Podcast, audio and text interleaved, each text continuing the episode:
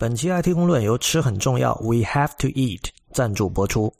吃很重要是西维小姐通过微信公众账号主持的专栏。按照西维本人的说法，这是一个做饭能力基本只够给自己吃的人写的饮食随笔。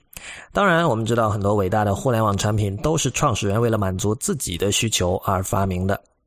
西维说自己从来不聊烹饪，只聊吃饭的周边以及和吃有关的事。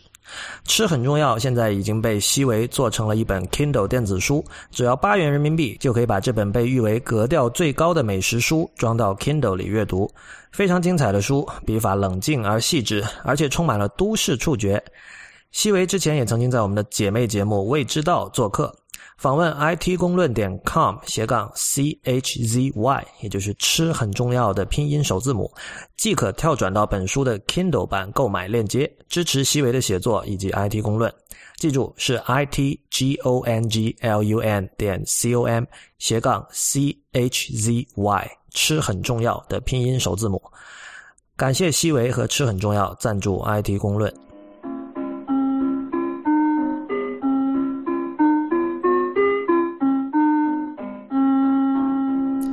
欢迎收听 IT 公论。在开始之前，我们同样先做一下反馈。有一位秦先生通过呃新浪微博的私信给我们发来的一个，嗯，就是一个给 Real 的问题哈，Real，呃，我读来你听一下。他说：“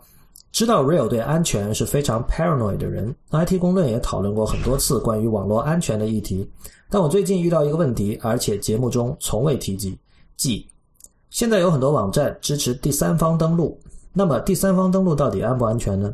比如我用我的微博账号登录了国内的某个普通的论坛或站点，那么这个网站会得到我的微博的密码吗？我 Google 过了很多答案，但是都是各执一词。而且作为一个非安全行业从业者，甚至是非 IT 从业者，我实在无从分辨到底孰是孰非。希望占用 Real 宝贵的时间，能够给出小小的解惑。哦，这个这个其实比较好好解好解释哈。呃，就是如果你看像微博啊，还有像比如说 Twitter 啊、Facebook 啊、Google 这种，它都支持这个所谓的就就是就是 login with 什么什么，或者是用微博账号登录这种功能，他们的底层实现是采用一个叫做 OAuth，就是 O 呃怎么拼是 O A U T H 这么一个协议来实现的。呃，如果你采用这种方式来实现的话，那么你用你的微博账号去登录一个第三方网站，它是就第三方网站是不会知道你的这个微博的密码的。所以从这个意义上来说，它是一个相对安全的一个体系。但是有很多人就这个这个这个 OAuth 在实现起来有很多令人非常遗憾吧的地方，就是很坑爹的地方。就是比如说举个很简单的例子。他说，OS 要去一个地方，在网页上实现的时候，比如说你要去一个地方跳转，对吧？就是比如说你点了一个这个最简单嘛，比如你下了一个微博的客户端，它不是这个，因为不是新浪官方的哈，你下一个第三方客户端，然后他说你要去这个新浪网页去认证这个客户端，就是通过 OS 这个协议生成，给这个客户端生成一个就是唯一的一个访问的一个权限嘛。然后它会就跳转到那个微博的那个认证页面，然后让你输入这个账号密码，然后登录，然后授权这个应用。这过程本来是没有问题的，就是如果你能确认你确实访问的是这个微博那个官方的网站，那就看那就你可以看到网址是没有问题。但是有些这个 app，就是微博的这个 app 也好，还是就其实这个以前 Twitter 这种 app 最常见，就在 Mac 上你会发现，它让你跳转到的那个。那个网页的页面是没有 URL，就它会是一个，它不是用的一个关你自己的浏览器，而是它自己的这个 app 内内部绘制的一个浏览器的窗口。那这会有什么问题呢？就是你不知道你访问的这个网站到底是不是这个微博或者是 Twitter 本身的，因为你看不到这个 URL，而且因为对对因为对对。因为就是你打开的这个 app 也这个浏览器也不是你自己信任的这个系统自带浏览器，而是它这个 app 本身的一个浏览器。那么你如果你作为一个恶意的软件的作者，你完全可以去自己绘制一个长得一模一样，但是是受你自己控制的这么一个页面。然后你在用户在那里输入账账号和这个密码登录的时候，就你可以从中途截取掉嘛。这个是一个 UI 设计上导致这件事情变得很本质上不安全的一个东西，但是。至少在目前还没有大规模发现有这么一个事情的出现，因为这个确实太，如果有的人这么做了，就是自己找死，因为这个太明显，马上就会被抓住嘛。但是有这么一个设计 UI 设计上的漏洞的话，就可能给很多人，呃，就如果你有有其他的安全漏洞，就可能会利用这个漏洞来窃取到做一个什么中间人攻击嘛。所以大家最好小心一点，就是如果你遇到这种状况，你一定要确认它打开的那个页面是你在你信任的一个浏览器或者一个什么其他的软那个那个软件里面，然后你能看到确信那个网址是。这个 Twitter 或者是微博官方的，而且也是通过这种 HTTPS 就是加密协议访问的，对，大概是这个意这么一个意思。哎，从这个意义上说，其实现在有一些，比如包括这个这苹果在 Yosemite 下一代的 OS Ten 里做的一些，就是把网址间接让它就是隐掉，比如现在它可能是就是基本不显示网址了，我记得是不显示网址了吧。然后包括 Chrome 之前不做过一个，它有一个实验版，是是那个网址只显示 dot .com，然后 dot .com 后面的全都不显示，所以这种做法其实是有安全隐患的了。对，这里怎么讲呢？就是就是一方面，他们从他们从用户体验的角度来说，可以说哦，其实大部分人都不看网址，所以你没有必要关心网址是什么。但是按照你刚才的说法，其实看网址是一种判断这个网站是不是真的是这个网站的一种一种简单的技巧。但如果以后的浏览器，这里有一个问题哈，就是那个东西其实是一个双面的，就是刚才你讲它，比如说它只显示这个域名嘛，就不显示幺幺那部分，它这个是一个就是好和不好同时存在的一个一个东西。比如你给你讲一个最简单的一种欺骗哈，就是大家很多人就只看这个这个，你不你你你你你不我问你，你怎么去判断你访问的一个网站是比如说是这个苹果官方网站？嗯，我看网址呀。就是你你怎么去看那个网址？你你怎么去读它？我看地址栏，如果是 apple.com、apple.com，那就是。对，就你会去看那前面那一节，对吧？就最开始那一节。嗯，我的话，我其实整个 URL 我都会看，就我属于，我相信你也是。对对，这个就是我们就我们知道怎么什么是 URL，怎么它结构、它的逻辑是怎么一回事嘛。但是你知道，有一种攻击对于小白用户来说，就是比如说我是一个。比如说我是叫做 evilcompany.com 这么一个网站吧，然后我前面做一个 www.apple.com，然后又搞一长串东西，这这前面都是我的子域名啊，不是这个，不是，明白？你知道明白是吧？我知道，就是说，对，等于是呃 www 点 apple 点 elog 点 com，但其实这个是点一，是 elog 点 com 是它的顶级域名。对对对，就会用，就是他这种攻击者会用这种各种方法去欺骗小白用户去看这种东西嘛。所以从这个角度去看，它这个浏览器只显示这个就是就是顶级域名的，就是最，比如说它只会显示 apple.com 怎么样，它不会显示前面的子域名怎么样，或者是其实反而是一个反而是好的，对，反而是能够帮助小白用户说一眼能看出哦，这个是 apple.com，我是可以信任这个网站的，而不会被刚才我讲的那种例子被。被他骗到嘛？但是从另外一个角度来讲，假设是一个网站，它可能它是比如说它是一个多账号的一个一个网站，就有可能 apple.com 上面是比如说是呃是 A company，然后下面是一个 B company 这种情况，然后它这两个互之间是互相不能信不能确信的话，但这个设设计上是不对的，但是确实是有这种东西存在。那么它又是一个不好的一个设计，因为就你会把两个不同安全域的东西混在一起嘛？嗯。对吧？所以，所以其实这东西怎么去看，就是这是一个非常非常 叫什么非常辩证的一个东西，就不能说它是一概好或者一概不好的。但是刚才我讲那种那种应用，就是需要通过第三方授权，但是用自己窗口打开打开那个授权页面又不显示网址的东西，一定是不好的。嗯，好吧，OK，那希望这位这个秦先生对 Real 的回答感到满意哈。呃，那么接下来就开始我们今天的正式的节目。今天是我们在这个苹果九月九号的 iPhone 六和 Apple Watch 的发布会之后的第二期节目。那么上一期因为我们比较赶时间哈，是在这个北京时间的凌晨一点看完了发布会直接录的。然后今天呃，当然经过了这两三天，我们看到又多了很多新的消息，然后我们自己也做了一些思考。呃，Real，我先问一下你吧，就是你你如果要你选的话，就你自己 iPhone 六和六加，你会倾向于买哪个？呃，是给我自己买的话，我肯定买那个小的嘛，因为我看了一下，就是六加那个五点五寸的，放进牛仔裤的裤兜确实是有很大的障碍，就是物理的障碍嘛。然后我又不是，我又不是，就我出门不喜欢背包嘛，所以就只能买小的那个了。然后，因为我老婆之前她把她那个四 S 的屏幕弄碎了嘛，然后刚好她也需要换一个新的，然后她是想买那个大的。OK，他不担心放不进牛仔裤裤兜吗？他出门有提包啊，所以没有关系。而且他的裤就是就不说那个六了，他的四 S 都经常放进兜里会掉出来的，所以已经无所谓了。我看到那个呃，Marco Arman 的老婆发了两张那个、两条 tweet，就是 Marco 把这个就是按照他的尺寸做了两个卡纸片嘛，按照六和对六加的尺寸，然后就打印了出来。然后他说他试了一下，他他想放到那个好像是牛仔裤后面的口袋，说都放不下，他至少五点五。对啊，对啊，我我我就是看了那个那个图之后，我决定那个六加真的是不太适合我。嗯，所以所以你是怎么样？我我觉得我自己来讲要看一下真机咯，就是呃两要看两个屏幕有差多大，因为我们现在知道的是这个六加它是有一个所谓的叫 downscaling 还是 downsampling，这个等会儿你可以跟观众解释一下，呃听众 解释一下，就是它那个一九二零乘一零八零的分辨率和四点七寸的那一款在屏幕上。但是我相信，就是这种所谓的精细程度是看不出区别的，因为这个就说 iPhone 五的 Retina 之所以是 Retina 的定义，就是说我们在通常的使用距离下是看不清像素点的嘛，对吧？然后对我也不是有一个所谓的超人视力的人，那 所以我我觉得在这方面呢，六和六加都不会说有太明显的改变，但是可能这个六加的区别就是在于它，呃。它的可视面积大，就是它可以多看到很多内容，就是可能有点像，比如说你用一个呃二十七寸的显示器跟一个二十一寸的显示器的区别吧。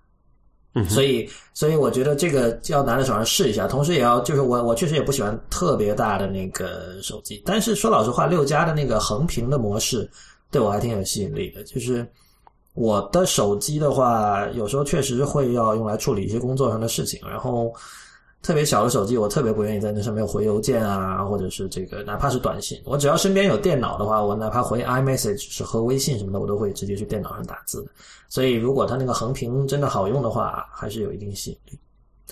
哎，你跟听众解释一下这个 downscaling 什么意思吧？其实我也不是特别清楚。啊、好吧，就是就我今天就也是看了一篇文章吧，这个文章的标题叫做啊、iPhone Six Screens Demystified。那其实不是一篇文章哈，就它是非常 visual 的一种形式对，它是一个非常图文并茂、图图文并茂，然后很详细的解释了这个 iPhone 六和六加它屏幕的一些具体的尺寸啊，然后是它怎么实现的一些显示的方式。呃，那么现在这里先先简单解释一下吧，就是 iPhone 六的它的这个叫做嗯逻辑的分辨率是三百七十五乘以六百六十七个 points，就是一个像素不是像素点，就是逻辑点吧。然后它是按照两倍的方式渲染成就是实际的像素点的，就是会变成七百五十个像素，然后乘以一千三百三十四个物理的像素，然后这个是刚好对应的这个屏那块六那块屏幕上刚好有这么多个物理的像素嘛，那就是一一对应的显示了。呃，但是六加呢，它的这个逻辑的像素是四百一十四乘以七百三十六个点，然后它是按三倍啊、之前我们的这个呃四四 S 五五 S 都是按两倍的方式去渲染的嘛，所以它三倍的渲染呢，它的这个渲染的像用的像素点是一千二百四十二乘以二千二百零八个这个渲染的像素点，但是实际上这个屏幕只有是一个幺零八零的幺零八零的呃幺零八零 P 的屏嘛，它就只有幺零八零乘以幺九二零这么多个这个屏幕上的像素，所以它有一个一点一五倍的叫做 downsampling，这个叫什么向下采样还是我不知道这个专中专文这这个词汇的中文译名是什么哈，就，反正就是说我觉得，我觉得稍等一下，我觉得译名其实没有悬念，就可能就是比如说向下采，就就当它是向下采样好，但它其实是什么意思呢、就是就你可以简单理解为它就是缩放。O k 就是比如说，比如说你你横着它是有一千四一千二百四十二个这个渲染用的像素点嘛，就是在软件上它是变成这么多个像素点，但是你在屏幕上显示的时候，只会把会把这一千二百四十二个像素点压，等于是缩小到一千零八十个像素点，然后再在屏幕上显示的。就这里有一个一点一五倍的这个缩小的一个关系。然后它是一个等比缩小嘛，因为它这个长宽比还是不变，它是一个十六比九的屏，所以就有这么一个事儿。啊，那么这里就有一个很，就是很多人担心的一个问题，就是说，那如果你要需要缩放，而且它一个不是一个就是整倍数的缩放缩放嘛，对，那么就会存在说，比如说你之前你做你是一个设计师啊，你要画一条说一个像素粗的线条，嗯，然后你再缩放一下，那显然就没有一就没有一个像素了，对吧？对，那么这个时候就要用采用一些其他的方式去解决这个那个这这个本来是应该是一个像素的线条。呃，但是在屏幕上显示出来不足一个像素，因为不可能不足一个，不可能显示半个像素嘛，所以你还是只能显只能显示一个像素。那能做就比如说是把颜色调淡一点，去模拟那种粗细的感觉嘛。所以这个其实对于呃 UI 设计师是造成了很多新的，就他得学很多新的东西了，等于是。呃，对，这里有一个呃，就是有个说法嘛，就是在。I 就是在 iOS 七之前，就是 iOS 六和所谓的这个拟物化的设计，大家都追求一个叫做 Pixel Perfect 的设计嘛，就是完美的像素。对，所谓完美像素，像素什么意思呢？就是每一个像素点都是你事先控制好，你可以比如你可以做一个位图，对吧？然后你可以做一个很真的那种仿皮的效果，你可以做出很细腻的这种纹理的效果，然后就你可以保证显示的效果怎么样。但是如果你遇到这种 down sampling 的话，就会你就很你很多的这个纹理啊，会就会变得很奇怪，就而且就就就不会叫 pixel perfect 嘛。嗯。啊，然后 iOS 七的话，大家就走所谓的扁平化设计，其实就是去除掉了这些在像素上比较难以啊控制的这种。呃，纹理啊、材质啊这些效果，反而就取而代之的是这种所谓的扁平化的、呃单一的色块，或者是通过软件运算出来的什么半透明啊、模糊这种效果嘛。哎，但这个事儿是不是这样？我我这么理解，你看对不对啊？就是其实恰恰是因为，不论是这个六加的实际的这个幺九二零乘幺零八零，还是说它没有这个 down sam 呃 down sampling 之前的那个二二零八乘幺二四二，都已经远远超过了肉眼可以辨识的。程度，所以这个时候它哪怕 down sampling 了，因为肉眼也看不出区别，所以这个时候其实 UI 设计师不需要再呃用像素来思考问题了。对，这也是为就是就是一就苹果最就最近通过 iOS 七，还有就这么一两年一直在就是推动的一个事情嘛，就是不要不要再去考虑这个屏幕的实际像素是怎么样，你只需要考虑这个设备的刚才讲那个逻辑的像素是怎么样，然后把这个具体的。呃，渲染的细节交给系统去完成就好了，设计师不需要操心太多这个事情。嗯，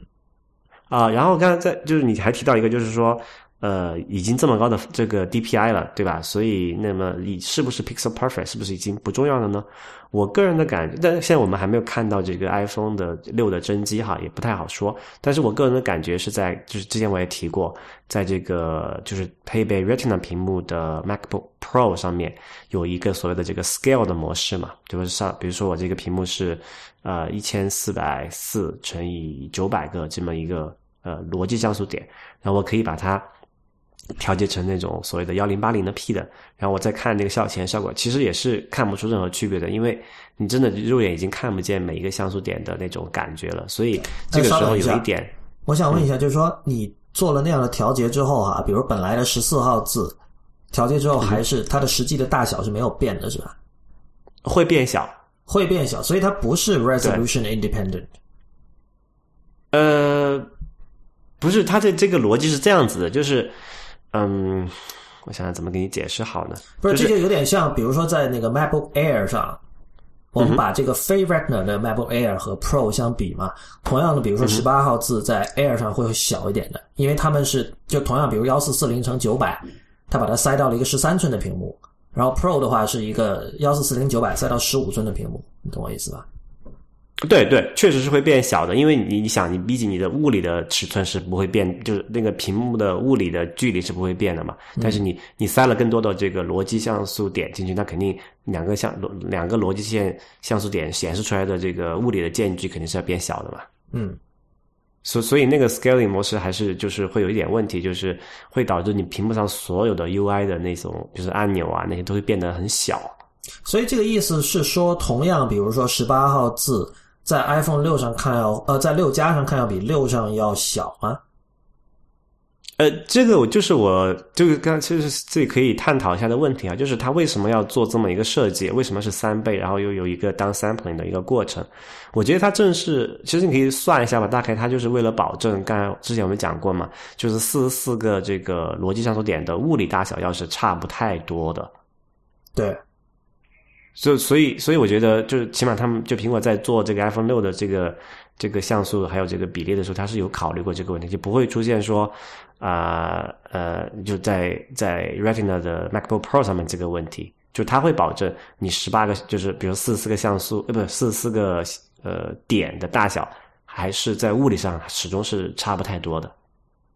OK，你知道吗？就我不知道这跟这个有没有关系，就是它有一个是只有六加有，还是六和六加都有？就有一个功能，你是可以把它就是首屏的那些图标啊。你调了之后有有另外一种模式，可以让它们之间的间距呃，好像是六加才有这个功能，就会变得更大嘛。对对对对，好像是这样子的。它变了更大了之后，是不是它会跟六以及五和所有之前的那个图标，在这个实际的肉眼观测的这个尺寸上变得比较一致？然后在没调之前，其实那个会是显得更小的。我不知道是不是这样。哎，我我觉得不是这样子，我觉得它是没调之前其实是差不多大的，调了之后是在六加上会变得更加大。我看的效效果图是这样子的。OK，就是因为有这么一个问题，就是它的六和六加虽然它的屏幕上有这个比较大的差异哈，但是你看它的这个图标的排布还是一样的。那么如果屏幕这个这个图标的尺寸还是一样大的话，就会导致一个问题，就是在六加上面的这个图标正在间距比较宽。对，然后你点击的话，其实是，特别是你知道六加屏幕比较大，如果你单手点击的话，其实你是要比嗯嗯不是太方便的。所以他把那个在六加上，因为反正你这个排排布是不会变的嘛，那把那个每个屏每一个图标绘制大一点，其实你触及起来就等于是，你比如假设你本来是哎图标一般是多少七十三个点吧，好像是，呃七十二啊不七十二，反正大概是七十左右。对对，然后这样的话，其实它是让你把这个触控的面积变大了。就是更加易于，就更加易于点中，我觉得是这样子的。OK，这个我觉得这个话题到这里吧，因为这种空谈的话，我相信听众听着也比较累。然后我们自己其实现在也是处于一知半解的状态，然后在看到真机之前，很多东西其实不是那么好判断哈。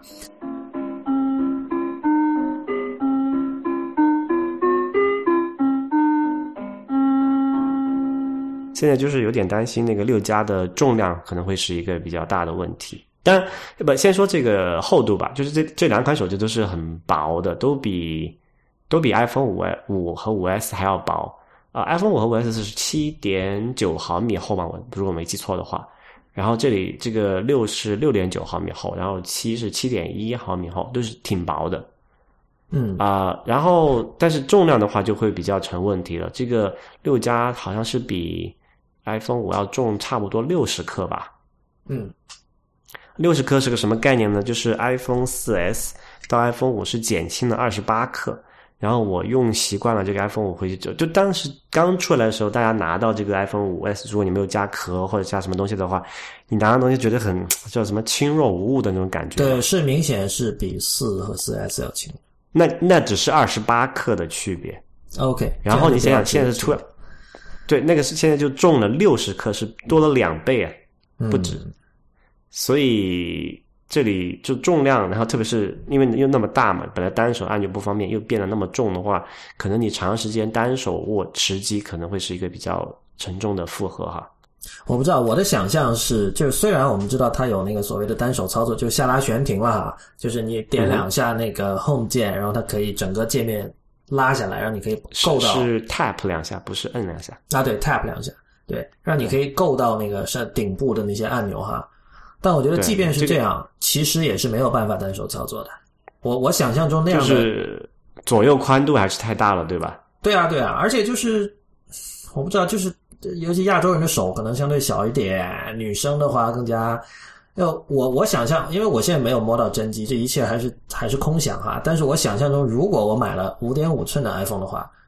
嗯，我就预设了我不打算 我放弃单手操作的这种习惯了，就是。对对对，所所以有一个笑话嘛，就说这个六加是为这个什么 NBA 球员设计的手机。我觉得那呃，还有 Craig Hockenberry，那个 那个，我觉得上次我听 Jason Snell 和 John Gruber 在做播客的时候聊到一个事情，就是说，因为现在其实大家用 iPhone 很少用来打电话了。当然，我相信这个是可能仅限于某个人群哈，比如说就是重度玩家或者 geek 这个群体，有相当多的人可能还是经常打电话。我自己属于少打电话那种，而且我也不太喜欢打电话的那种。嗯那在这种情况下呢，你知道以前大家会说，比如五点五寸的手机，你把它举到耳朵旁边，显得很很很二嘛，对吧？你走在街上拿着一个这么大的东西。但是如果说呃，Jason Snell 说他基本打电话的时候都是插着耳机的，我觉得这个也相当极端，我真的很难保证。是吧？随时随地我的这个 iPhone 都插着耳机，同时那个耳耳塞还都塞在我的耳朵里。然后一般对，而且很麻烦嘛，这个过程。对啊，我你用不可能说本来没塞无线耳机，然后来了电话，我突然把耳机塞进去，对吧？对对对，如果你用那个蓝牙的那种就是无线的耳机，我觉得可能还好一点哈。但是如果你是插有线的话，真的是非常麻烦的一个过程。对，不，但整体来说就是呃，我觉得他们那天讲了个有趣的事情，就是说以后这个 phone，因为美国就美国还是管这种电话叫 phone 的话，到以后，比如说这个九零后甚至零零后，他们从小就是用像 iPhone 这样的手机，他就会觉得，哎，以后他就会问他爸，说这个东西为什么叫 phone 呢？我都很少用它打电话了，对吧？我几乎从来不打电话，为什么叫 phone？然后他爸就会解释说，哦，你知道吗？在这个遥远的古代，这 有曾经有一个时期，phone 真的是来打电话的哦。就这成为一个这个 命命名上的一种继承，就像比如说，你知道我们现在大小写叫这个 lower case 和 upper case，那其实是因为以前那个签字时代，这个它分别放在那个抽屉的上面那层和下面那层，但是现在大部分人不知道这个，但是我们仍然管大小写叫 lower case 和 upper case，所以可能对三十对对对三十年后，这个 phone 这个词也有相应的这么的一层含义在里边。所以我觉得，如果你考虑到这一点的话，就是说，呃，由于手机渐渐的拥有呃非常丰富的这种通讯的各种的这种形态，比如说这个 IM 啊、语音啊，就包括这个接下来我们讲到 Apple Watch 的什么画个心啊、乱七八糟的，就使得这种实时的这种电话语音沟通的这个功能被被被弱化掉。然后那个时候，在那种情况下，呃，所谓什么这个手机太大举到耳边显得很傻这种事情，就显得是不是不那么重要了？对，听到那里的时候，我感触特别深哈。一个是这个这个名词的问题，但是我觉得哎，中文还挺机智的，叫做手机，对吧？没有对手说它的功能是什么。手机很中性嘛，就是拿在手里的机器。然后其实日文的话也是，日文就叫携带嘛 k a t a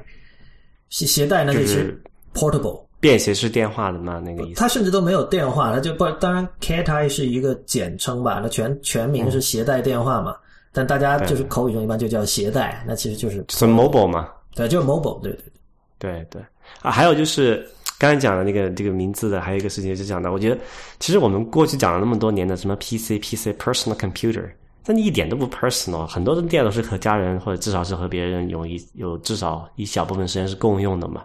我觉得真的是这个就是 smartphone 就智能手机才是一台真正意义上的个人电脑，a truly personal computer。这个东西看成跟什么比了？比如说 personal computer 时代，它是跟大型机比嘛，所以那个时候显然是 personal 的。对对但你刚才那句话，现在在这个 Apple Watch 已经发布了，今天好像又不成立了。所以你 看到，你看到那个 Tim Cook 在台上呢说，这个是苹果出过的最 personal 的一个设备，这个是怎么说？literally true，就是就是哪怕从最字面的意义去理解都是正确的，对吧？嗯哼，我觉我觉得这个接下来其实可以讲一下手表事情。我觉得手这次其实手表比比 iPhone 更有意思了。我觉得 iPhone 现在已经到达了一种状态，就是有点像有点像 Mac 了。比如说那个某天可能这个 MacBook Pro 又全线更新了，里面换了更快的 CPU 和 GPU，对吧？那这个时候，哎，对啊，哎，说到这里，我插一个哈，就是在转去讲 Watch 之前，我问你一件事情，嗯你介意这个这个 iPhone 六和六加的那个突出的摄像头吗？嗯这个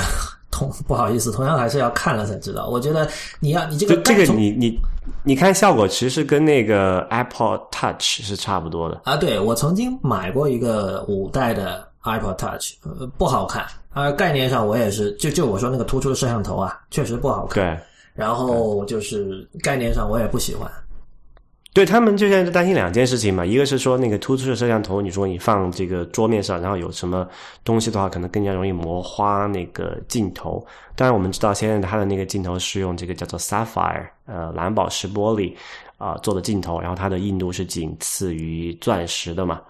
啊，所以一般材料应该是不会磨花，但是可能心理上还是很难以接受哈。然后另外一件事情就是，你知道这次苹果官方出了壳嘛，就跟之前是一样的。那么如果你加上那个壳的话，就刚好可以盖过那个突出的镜头那个位置。哦。对吧？所以所以那个就，如果你加上那个官方的壳，或者你买个第三方的壳也好，就是就不会有突出镜头这件事了。所以，哎，反正我当时是这个在直播的时候，我是讲啊，你那个突出镜头，我觉得你反正都做不到最薄，对吧？那你不如就加厚一点，电池时间长一点。我觉得，我觉得我可能反而更能接受一点。这样的话，可能这次我得被逼去买一个这个这个壳来装上。嗯，好吧，那我们回头讲这个。Apple Watch 哈，就是，嗯，我觉得我刚我刚才说的是说，就是我刚才说到 Mac，我说 iPhone 现在跟 Mac 差不多，有一点就是，比如说 MacBook Pro 全线更新了，哪怕是这种专门的这种苹果科技新闻网站，都只是发一条小稿，然后绝大多数的人，绝大多数的人其实是不知道的。对吧？这可能是就是刚好最近要换笔记本的人会关注这种消息，但是大部分的人呢，他要买的时候，可能他就走进这个店里买一台这个最新的，因为店里卖的永远是最新的型号嘛，就是这样。所以就是他已经到了一个处于渐进式改进的一个阶段了。呃，对，可能比如说哦，比如说过几年，就这个这个，你知道之前那个在 iPhone 四第一次带入引入了这个 Retina 屏幕之后。过了好几年，那个 MacBook Pro 才加了 Retina 屏幕嘛，所以这算是是一次比较大的改进。但是在此之间，它每年可能还会有一两次更新，那这种更新就是纯粹的渐进式的了，对吧？就是不构成这种所谓的新闻价值。我觉得现在 iPhone 其实也进入了一个类似的阶段，就是比如这次的六和六加，在我看来就属于渐进式的改进。呃，当然，比如说 OK，它加了这个支付，这可能是比较大的事情，但我觉得支付是这次。就你可以把这次视为他推了三个产品嘛，就是手表、这个新的 iPhone 还有 Apple Pay，对吧？对，Apple Pay，因为它其实是一个，我觉得更多是一个怎么说啊？就是是一种服务，就是它又有软件又有硬件，还涉及跟银行和商家这种谈判，它是另外一种东西，它它不算是一个 gadget，对吧？所以我觉得 iPhone 本身的话，更多是渐进式的改进，但是 Apple Watch 就。是完全是另外是一个全新的东西，然后我们可以看到，目前哈，你我不知道你有没有去问你周围的朋友，然后我自己问，嗯，问了一圈，然后我也有有留意，就是民众一般的反应哈，就是昨天我在飞机上我看到周围很多人在看报纸，然后因为我平时不看报纸嘛，但是我一扫这报纸全是在说这次的发布会，然后基本上都是负面的，就是比如说这个。呃，主主主音调就是说啊，苹果已经失去了创新能力，然后这个 Apple Watch 令大家感到失望，然后网上有人做了那种搞笑的图嘛，就是一条那个这个股价的那个曲线图，然后是一个先是一个波峰，然后是一个波谷，然后波峰部分就是 iPhone 六和六加，然后波谷那部分就是 Apple Watch，就是这这这些当然是就是这是这是玩笑了，然后你知道这个主流媒体、主流的报纸对于。科技新闻，它肯定也并不是说特别的擅长，但是我觉得这个还是能够反映出呃社会整体对于 Apple Watch 的一种看法。然后我的朋友里面呢，大部分是觉得男性朋友大部分是觉得 Apple Watch 不好看的，而且还有人说就是就直接讲是觉得非常的丑，而且他会把。呃，Apple Watch 跟这个，我我们当时在讨论问题的时候，他把它跟《小时代》甚至放到一起来比，他就说，呃，对，很多东西是新的，但是你知道，有的新的东西是是不好的，对。那他觉得这个这个东西，就是他觉得像是一块这个学生带着电子表，就是这是一种一种看法。然后呢，但我问的女性朋友，大部分感觉还是不错。比如有一个人已经决定了，他说我要买那个玫瑰金色的那一块。然后，对啊，就是这样。然后我有我有一个男性的一个时尚迷的朋友，他说了一句话挺有意思。他说：“哇，然后你在电梯里，大家一举起手表，戴的都是同一款，很尴尬的。”我不，这个这个应该不会啊。他不是就这次出了一共算一下吧，有三个系列，然后两种大小，每种有六种表。画一个 matrix 算一下。对啊，已经有呃三乘以二乘以六三十六种表了吧？对我也是这么回答他的，但是他说他觉得这个差异化不够，就是就是你表盘是一样的。对，而且而且代表是讲究所谓的这个 ex exclusive 嘛，就是这这这个我的跟你的不一样，甚至有的时候是啊、我买得起的你买不起，就这样一种有这样一种意味在里面。这个这个简单，比如说刚刚你说那个朋友他买那个那个金金色就是十八 K 金那个嘛，那个目测价格不会低于几千美元吧？应该。嗯，对你你因为十八 K 金的，比如说是劳力士的话，你查一下，一般是就都是一万美元起跳的吧，的话还有两三万的。对啊，对。呃，这个话题等会儿可以再讲。但是我是说，就是嗯，民众对于 Apple Watch 的这个叫什么整体的这个反应，我觉得挺有趣的。然后我我想问一个问题哈，就是为什么大家说 Apple Watch 丑，但是好像很少有人说 Google Glass 丑？还是说有？我不知道。Google Glass 它的问题应该不是丑这么简单，我觉得。嗯，你觉得是什么？你你们就是，他是太 nerdy 啊，对啊。但是你知道，在在比如说时尚界的人来看、n e r d y 基本和丑是可以划等号的呀。但是你看到吗？就是我我现在看到的是，好像很多科技圈的人也觉得 Apple Watch 丑。当时我发布会的时候，我有第一印象，我就觉得有点奇怪，就是嗯我说不上他说就是谈不上漂亮，那我也不觉得它丑。奇怪是一个非常准确的词，我觉得，而且我觉得这个对于我们理解它的设计其实很重要哈。我我我我如果要我来回答我自己刚才那个问题的话，嗯，首先 Google Glass 它是一个如你所说，它更像是一个科技圈的玩物，对吧？我们我们其实先不提说哦，它怎么侵犯隐私，说包括我们以前讲过哈，什么西雅图有什么餐厅不允许客人带着这个 Google Glass 来吃饭，他怕你的时候眨个眼睛又把周围什么旁边人这个接吻的照片拍进去，诸如此类的哈。但是他就是你知道，一个人戴上了 Google Glass，感觉就很科幻嘛，说白了对，啊，感觉很科幻。未来人。对，感觉很科幻的东西，首先第一点，我觉得科技圈不会说丑，他会觉得酷。但是第二点就是科技圈以外的人是完全不会接受的。对对，对，但是 Apple Watch 是另外一种事情，就是你知道了，就所谓苹果的 DNA，什么科技人文的交叉点，就是苹果是不会去特意要做一个很科幻的东西的，但是 Google 会。所以你可以看到，就是那个 John Gruber 前两天练了一篇文章，是一个就是一个表迷，一个表表评人，他去了这次的发布会，然后实际的带了很多那个，就是就是摸了很多这个 Apple Watch，然后写这篇评论。那篇评论我觉得很精彩的，它里面有提到几点，就是你知道有其中有一款那个 Apple Watch 的表带是所谓的这个米兰式表带嘛，就是那个像是那种呃那种金属交织在一起，啊，像织布一样的那，Metal 种那一款嘛。对对对，这他们叫什么 Milanese Mesh，就显得很就是织的很精细的。他说他很正，他说他敢保证世界上没有第二家科技公司，哪怕是知道这个所谓的 Milanese Mesh 是什么东西。嗯哼，所以所以你看，这个这个是非常能够代表苹果的一种一种态度的吧？就是如果换其他的科技公司，他们在设计的时候，他们要造就的第一感觉就是说要有科技感，要酷，对吧？要显得这是一个呃来自未来的东西。而乔布斯这种人，你知道，就是不，其实我觉得现在的苹果肯定还是受他影响很大了。就是他虽然当年也说什么哦，这个 iPhone 领先时时代五年，但是实际上我以前也反复讲了，他的品味是偏温和和保守的，他很在乎很多这种人情味啊、人性啊这些东西。嗯哼，这些东西其实有反映在这里面。你看，比如说他用这种米兰式表带，呃在我看来，这个是苹果对于传统的一种一种认可，而且它其实是在传递一种东西，就是说我们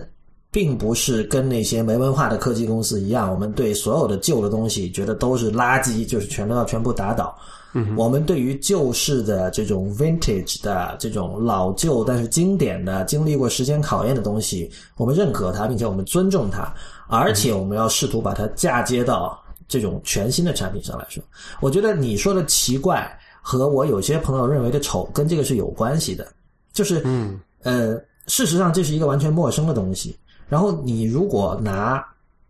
传统的这种表这个类别的这个产品的一些标准去看它的话，确实是很怪的。所以我完全理解为什么有人会觉得它像是一个学生戴的电子表。那首先，事实上它是一个电子表，对吧？对。然后，然后另外一点就是说，你会期待，比如说一个有米兰式表带，或者说呃玫瑰金的这个这个外框的这样的一个表，它里面是有一种更加持久、更加古旧、更加经典的一种一种感觉在里边。但是它现在啪放了一个怎么说啊？一个一个一个 App Store 进来，这上面有一个 App，就你的感觉会是就是一下就觉得觉得玩具化了。不管这个感觉是对是错，但我觉得这是非常真实存在的一个感觉。然后，事实上，我认为接下来就是说，你我我觉得 Apple Watch 是一个很难去，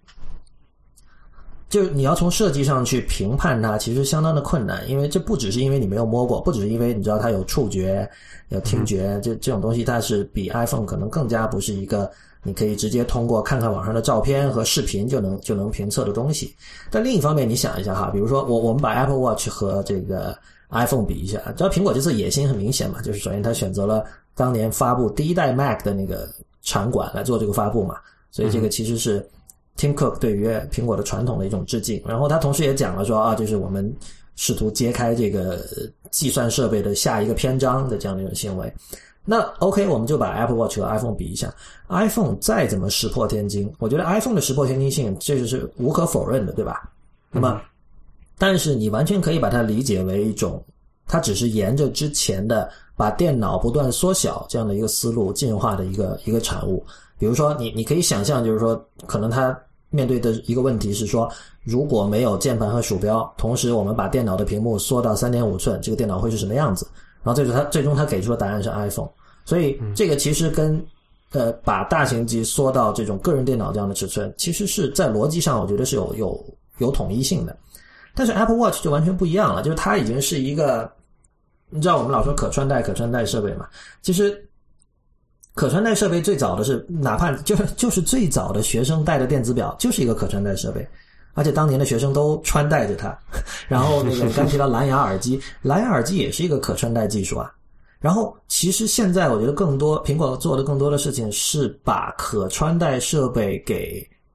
智能化或者说电脑化。嗯，然后但这个事情里面是有一种矛盾的，就是说，呃，电脑一定是有屏幕的，对吧？而且电脑在以前的定义是意味着说 programmable，对吧？你可以给它编程。然后你可以往里装 App、装软件这样的，但是当电脑真正缩小成这样的尺手表这样的尺寸，并且你知道手表因为跟人的肉身有着非常亲密的关系，在这种情况下，就是其实很多东西是要重新思考的。这个这种这种东西造成了我们现在其实很难去去判断的。对，刚才讲了两点，我觉得有一点我觉得特别呃就感触哈，就是。为什么我就我个人来讲，我会觉得这个 Apple Watch 刚出来就是那个 demo 的时候，感觉它很奇怪。就刚刚你讲的这一点，它在这个就除了表盘那点，你是只看它的这个表带这一块的话，它在设计上是确实是，因为跟如你所说很传统的，就是它会采用一些传统那种高档表的那些带子啊，那些可能金属的 mesh 啊，或者是一些皮质的什么一些结构，但是它又配的是这么一个大家都。没有意识到的这么一个一个显示屏，对吧？那感觉就会就会觉得，哎，它好像似乎有点熟悉又很陌生的感觉，这样就会觉得很奇怪嘛。当时我看到这里，我有点说不出来的感觉，可能有一点点小小的失望吧。因为就我个人，我是一个不太喜欢时尚的人，或者说土。呃，为什么这么说呢？因为我觉得时尚的很多东西是一个叫做什么？昙花一现的吧，就是可能这一个年，这个今年流行这种，明年流行那种，它是一个不是一个很就是叫什么持久的一个美，持久的一个价值在那里。呃，那但是科技圈也有时尚啊，你觉得扁平化设计是不是昙花一现的？对啊，我觉得这个也是，也 是这也是一个问题啊。但是那个我们之前也讨论过，这里就不不不接着说那个事情。但我就说这个表的这个硬件的设计的话，当时我其实的期望是说，苹果它会拿出一个。既不同于，就这里有两个极端哈，一个是传统的这种钟表行业的那种，呃，就注重感觉、个性、时尚，还有这个地，就是彰显你地位，或者用那种高档的材质、那种质感，也彰显出你的那种身份地位或者是品味、个性的东西嘛。然后另一个极端是像这个之前我们包括，呃，最开始的是那种所谓的这个呃卡西欧的电子表，然后包括后来的就是最就是。呃前段时间发布的，像什么 Moto 三六零啊，还有像三星的一些表，还像 LG 的一些那种那种那种表，还有就是就是引出这个时尚的，还有一个叫做那个 Pebble 那个东西嘛。你会觉得他们它是一个两个对立的东西，对吧？它他们的在设计上是不一样的。然后出了这么一个 Apple Watch，它采用的是一个那种传统钟表业的那种那种表带的那种材质的那种设计的感觉在那里。然后但是又是嫁接的是一个数字的电子的屏幕上去，就会觉得，哎，好像有点不搭。那我想问你，你你你你你感受到的这种不搭哈，跟你比如说。你对 cosplay 是什么感觉？嗯，你说真人的那个扮演动画那个，对啊，就是真人扮演动画角色，然后做花，他们花很多功夫的。对对对啊，怎么？你觉得这两种不搭？你觉得这两种不搭是有没有可比性？但我不觉得那 cosplay 怪，我不知道为什么，可能习惯了还是怎么样。不，但是就是说，这个我讲这件事情，就是说我当时的期望是说，苹果会在这两个极端的之外，创造出一种全新的一种设计的风格出来。或者这种审审审美的这种风格出来，是不同于这种传统的这种时尚圈或者是这个奢侈品圈的那种审美风格，也不同，就也也不是说同这个像什么卡西欧电子表那那种数字的感觉。我觉得它会有一种自己的一种元素在里面。但是现在看的结果是，可能它更加偏向于把这两个极端怎么去呃融合起来。所以，我刚才讲，我只觉得这个 Apple Watch 是一个比较怪，然后怪可能就只是因为我们不熟悉它嘛。但是如果我们它它发布出来，大家熟悉之后，大家就觉得，哎，也就不奇怪了，对吧？我觉得怪是不是源于一种四不像的感觉？对对。但是你知道啊，就是其实四不像是一个好东西。就如果你真的要突破现有的类别的话，它一定是四不像的。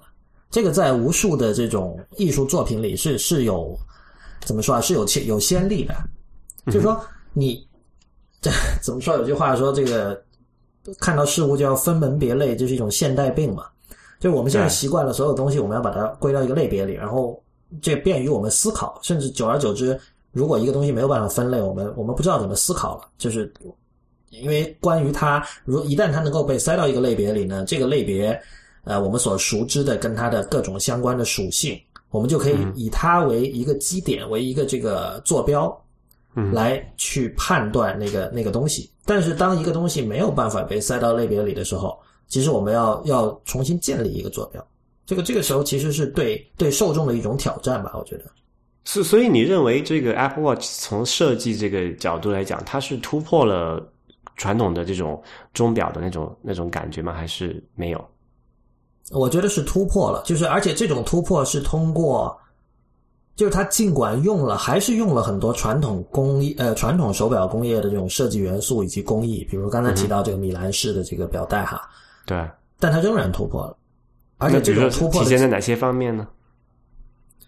就是他把这样一个就是看上去像这个棒棒糖一样这个七彩缤纷的一个屏幕。把它啪给给给粘上去，就这一点，就就是觉得确实啊，米兰式表带那种你知道银色的，然后这种织起来的这种很有所谓的这种典雅的感觉的东西，配上一个这种七彩的屏幕，就是很不搭的。对，但我不知道，因为因为你知道，我我自己有以前就是就喜欢这种实验艺术，但是现在我也比较关注哈，就是以我这样的背景，以我这样的。这种思考惯性来说，看到这种东西，我首先我是有一种很正面的态度的，因为因为那个领域实验艺术那个领域全是这些东西，而且它是以这种东西为，它不一定为不一定就一定好，但是对。我首先我们肯定保持开放的态度去看他们，嗯哼，然后呢，然后我觉得就是现在其实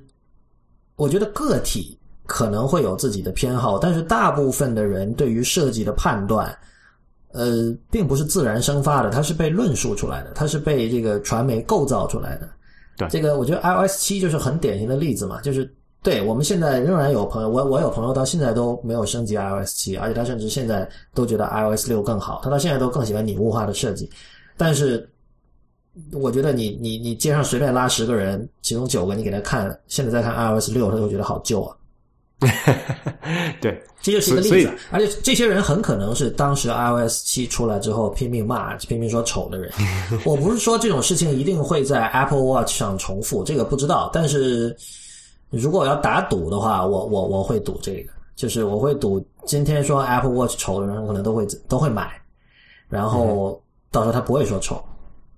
嗯哼，Apple Watch 另外一点是我有点担心的一点啊，就是我不知道你有没有这种感觉，就是我觉得它有一点叫做装，或者叫做做作吧。哎，有意思，做作在哪里呢？就是就刚才讲的那个那个表带的那些设计东西，因为它是更加是一个采用传统的那机械表的那种那种设计东西，就是它不是比如说那个 metal metal 叫什么 Millennial Mesh 对吧？嗯，那个东西它它本身的实实际的价实用性的价值在哪里？是其实是比较难说清楚的。它更多的是它一个美学的或者是这个就是审美的考虑在里面。那么。就我觉得这点是跟苹果以往的那种设计风格是有很大的不一样的。它它起码你看之前像这个笔记本也好，还是这个 iPhone 也好，它就很多时候是为了说，呃，这个功能，这个这个物件本来是什么样子，功能是这样子，它就做得出一个是符合那种材质或者符合完成那种功能的这么一个设计，很简洁有效。但是你做一个时尚品的话，你就要考虑很多其他的一些乱七杂七杂八的东西，而且这些东西是。很多是这种的，就是似是而非的，然后呃人模两可的东西嘛。那这个时候就，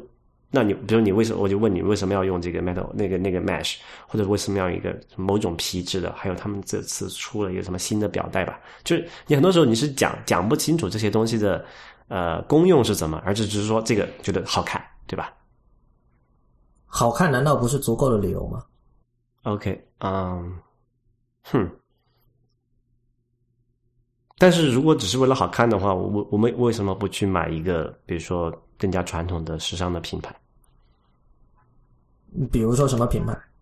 呃，我我自己不是这个表的类的消费者。OK，我我们就说，我我们就说大家比较熟的，比如说你你是指像 Rolex 那种，还是指向对对对对？OK，就比如说我我的我的，因为如果你想，如果你是走时尚品牌的话，那你的功能肯定是次要的。比如说现在买一个就普通那种机械表。那种那种所谓名名表嘛，你肯定只看时间只是一个非常次要的功能，对吧？那如果我只是为了追求它的这个材质，追求它的这个刚呃这个好看，然后追求它给我带来一个什么样的这个社会地位的象征，那我为什么要买 Apple Watch？你你你说的这些都是对的，但我觉得这代表了旧秩序。回到你刚才问题，你说。呃，为什么不买 Rolex？我觉得这个问题，假设这个 Apple Watch 能够像我想象的，就是有很好的发展的话，我觉得这个问题在两年后很容易回答了。这它的答案就是跟你今天不会买 Feature Phone 的原因是一样的，就是因为那个时候手表，我我们公认的手表已经能做很多更多的事情了。那么我们那时候再回头看，像 Rolex，不管你贵也好，说代表的社会地位也好，就是就显得太简陋了。说白了，就像今天我们看 Feature Phone 一样。那么回到刚才好看的问题，你你刚才提到实用性，我觉得我觉得挺好的。就是说，呃，在今天其实我们尤其是科技圈的人哈，普遍接受的一种观点就是说，那个功能就是形式追随功能嘛，就是说我们我们不应该就我们觉得这样才是最美的，就现代主义的基本信条。对对。但是，呃，美学风潮一样是会变的。现代主义 怎么说啊？从二十世纪初开始到现在一百年了，一百多年了。呃，你如果把这个坐标拉远一点去看历史的话，其实一百一百多年的这样的一个美学风潮，如果说在二十一世纪的这个第二个十年开始发生了转向，也是很正常的事情。就是呃，比如说，其实，在今天哈，有很多人他同时在使用，比如说 MacBook Pro，然后他同时也在用一些很古老的东西，比如他同时在在用黑胶唱机。嗯哼，这件事情。我这件事情，我相信你也不会觉得说有任何不不不不和谐，或者说这个违和的地方吧？嗯，我觉得这可能就是这个问题所在。这可能很可很可能是我就如你所说，这是一个个人的审美的偏好的问题。就是我是比较呃，就深信这个是叫做就是形式最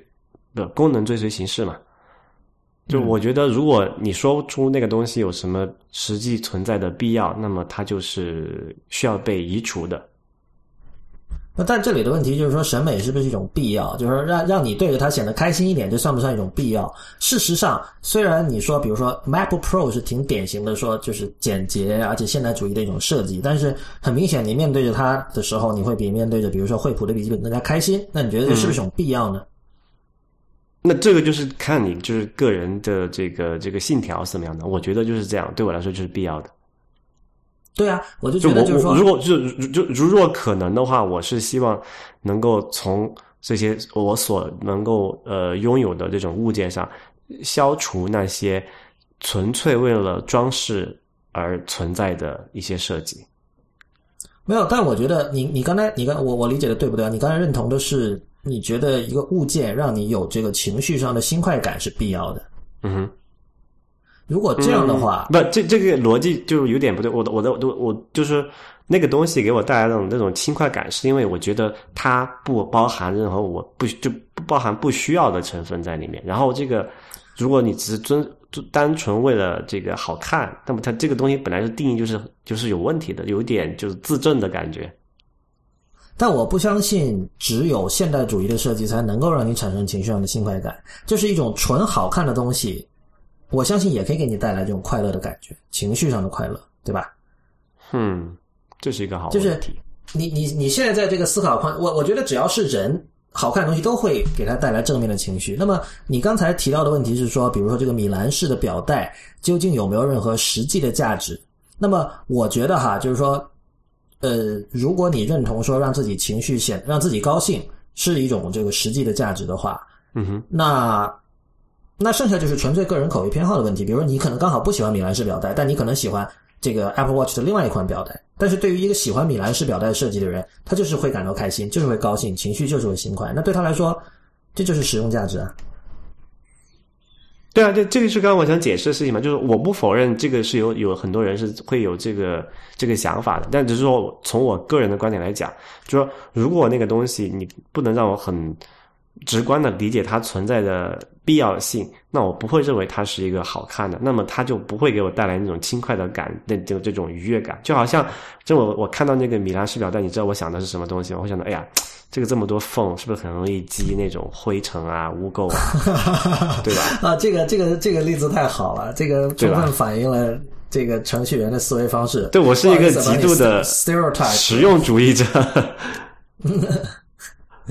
米兰表达应该还好吧？我觉得那种东西冲一冲就没了吧。但是它有很多那种就是就是互相锁住的那种缝扣啊，然后比如你假想一下，比如在这个这个深圳这么炎热夏天，大是流了汗，它就会把那种什么比如说皮肤上的一些污垢啊、灰尘啊积到里面去，你是肯定是洗不出来的。哎，但我不知道你你是不是在找了一个借口，比如说哈，像 MacBook Pro，我我的键盘现在也挺脏的，MacBook Pro 用久了也是挺脏的，就只要你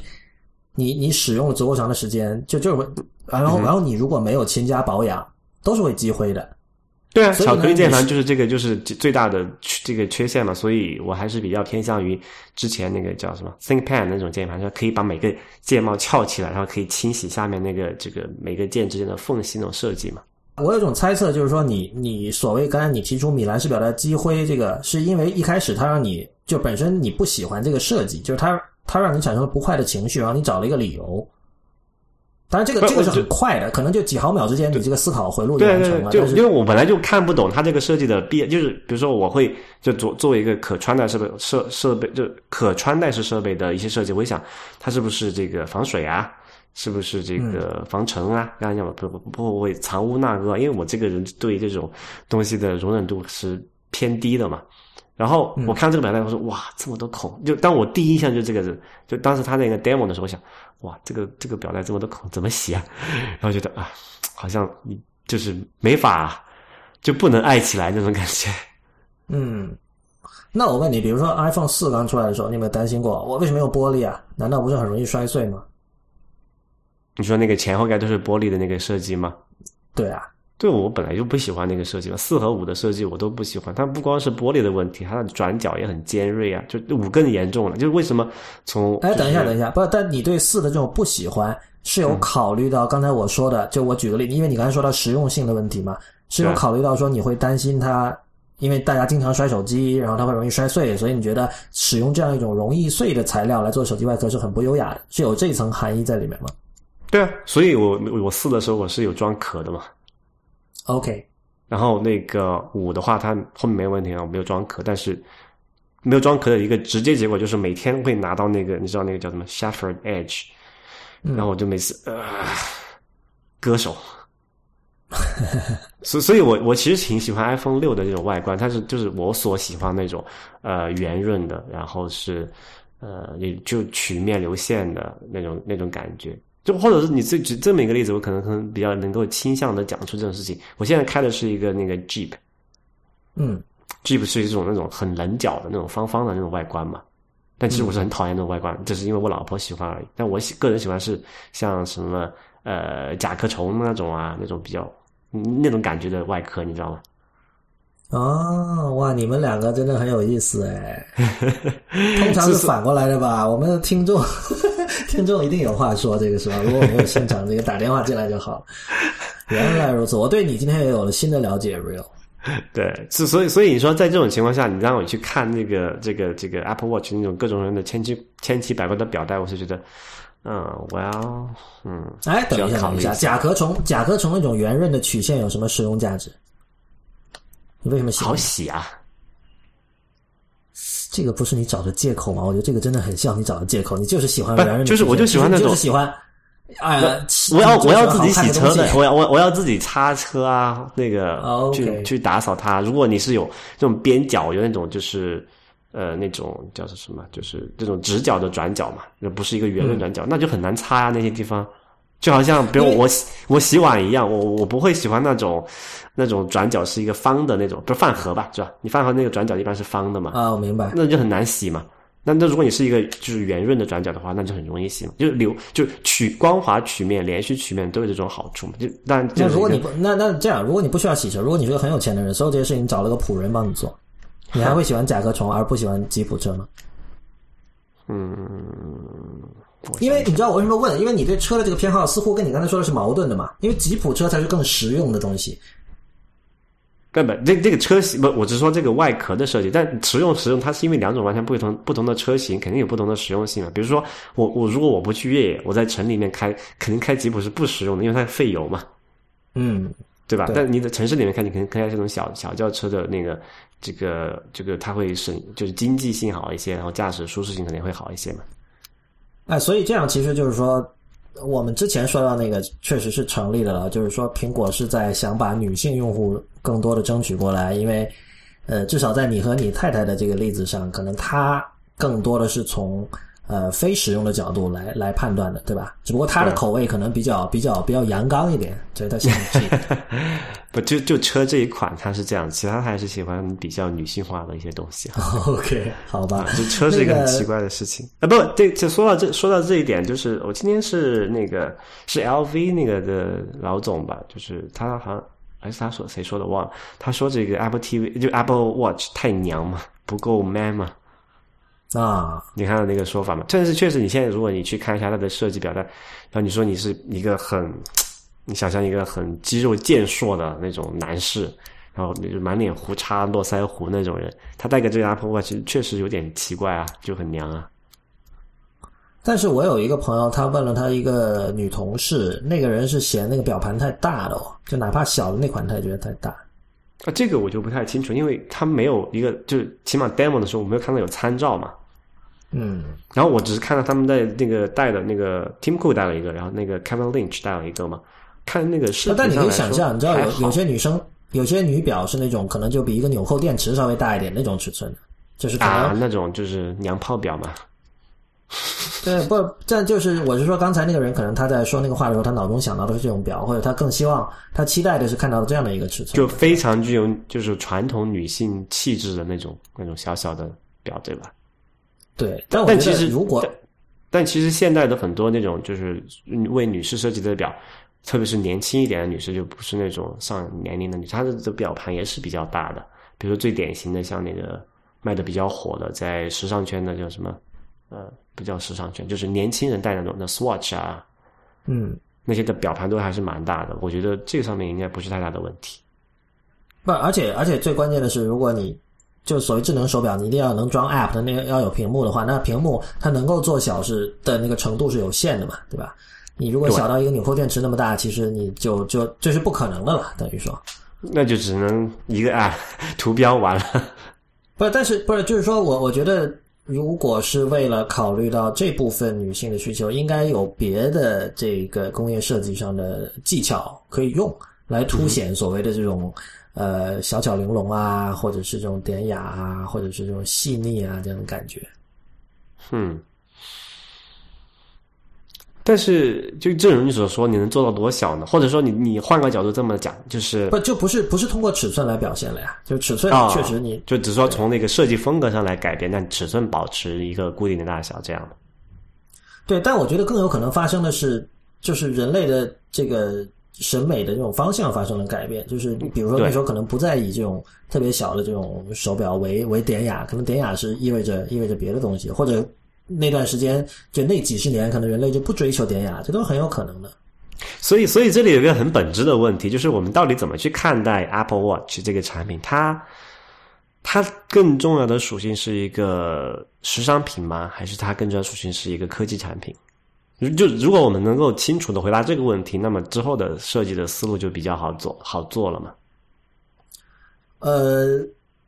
我觉得你刚才那个问题显然两个都是，就是而且而且我上次上一期节目其实我有讲过，我觉得苹果一直都是 lifestyle 公司，对吧？嗯哼，你你你你早期你用 iPhone 就是一件可以拿出来炫耀的事情，而且在某种其实很可笑的程度上，意味着你有具有一定的社会地位，这对吧？但是。就是那些东西你拿出来，你可以看到，就是有很多平时完全对于科技不感冒的一些人，一些女生或者男生，他们也在用 iPhone，而且他们是会因为这个漂亮，就它它具有时尚感而用它，这个是真实存在的。所以在这一点上，我不觉得 Apple Watch 有太特殊的地方，而我觉得相反，就是说，呃，苹果怎么在这个一个具有时尚属性的东西里把科技融进去，这从这个角度看会更有趣。然后我觉得。呃，其实更值得观察的是第三方开发者会怎么做，因为这是 Apple Watch 也有 App Store 嘛，嗯哼，而且它会开放给第三方。然后我觉得这个时候其实第三方开发者需要的是完全不同的思路。其实他们需要一部分建筑师的思考方式吧，就是它是一个这个东西跟空间有关了，你知道吧？嗯，对。然后那个我相信苹果到时候会出一个专门的 Apple Watch 的一个这个 HIG，就是 Human Interface Guidelines。然后在那里面，他会把它就是规定，他会有一套这个说法，说你应该怎么样，应该怎么样，这个手表是用来干嘛的？用户对这样的手表有什么样的期待？就像我们最早看到这个 iPhone 的 HIG 一样。对对，所所以所以讲这么多哈，我们就谈谈这个设计外观怎么样？呃，然后我落实到一个点，你会买吗？我会买啊。呃，哪一款？嗯，我有可能买米兰式表带那款，或者是那种就那种金属表带的。呃，然后它它不是有三个那种那种设计嘛？那个这个材质的嘛？你会倾向于哪一种呢？呃，我现在没有对着那个图在看，我现在已经想不起来了。但是那那种东西，那种东西我觉得还是就是到现场去挑的呗。OK，对，这这也是我就就我为什么问这一点哈，就是我觉得对我来说这个表其有一个就必要性的问题，就起码看它那个 demo 演示的这些应用场景和。呃，和这个就是它能提供的功能来讲哈，我觉得对我来说它是一个可有可无的东西，就是它没有提供任何一个说哇那个好酷，我一定想买，就是它的存在性是对我来说是存疑的。嗯，呃，然后如果我觉得不解决这个问题的话，那可能它真的是一个非常小众的一个时尚品的东西，而不是说会更加改变。呃，很多人这个生活方式，就就起码像像那个像智能手机那种改变大家的这个行为方式的这么一个东西，我觉得它还没有到那个程度，起码给现在给我的感觉是这样子。啊，但你如果如果你老婆要，然后她要跟你玩那个心跳的那个游戏，那你怎么办？呃，她要给你发她的心跳过来，那我没有啊，他就发不了嘛。呃，好吧，我们到时候看一看吧。这个这个事情做过多的预测也没有太多意思，反正 real 打脸已经打过了。然后我不我不打算录那样一个视频，所以我少说为妙。但是 呃，对，如果大家有呃还有人没看过那个视频的话，可以加我们 Instagram 哈，我们在 Instagram 上面是叫 IT 公论的全拼，有一个 Real 的 Real 用那个 iPhone 五 S 的那个慢动慢镜头的功能拍的一个他被打脸的一个视频，非常的精彩，已经收到很多赞了。很多人说你有黑眼圈哎，Real。哇，那天晚上是已经十二点多了，然后我还在搬家，所以 大家要理解。对，哎，不过其实平时我的别人也说我黑眼圈挺深的，因为哎宅男嘛，经常熬夜，为了跟你们录节目啊，我可不容易了，对吧？好吧，那那个我们今天先聊到这里吧。那个也欢迎大家就是给我们反馈，可以通过我们的 email 反馈，叫这个我们的 email 是 lawrence at it 公论点 com，l a w r e n c e at it 公论点 com，或者您也可以关注我们的 Twitter 或新浪微博。我们的新浪微博是 it 公论，公平的公论点的论，在 Twitter 我们是叫 it 公论的全拼。同样，在 Instagram 也是 IT 公论的全拼，在微信公众账号仍然是 IT 公论的全拼。我们下期再见。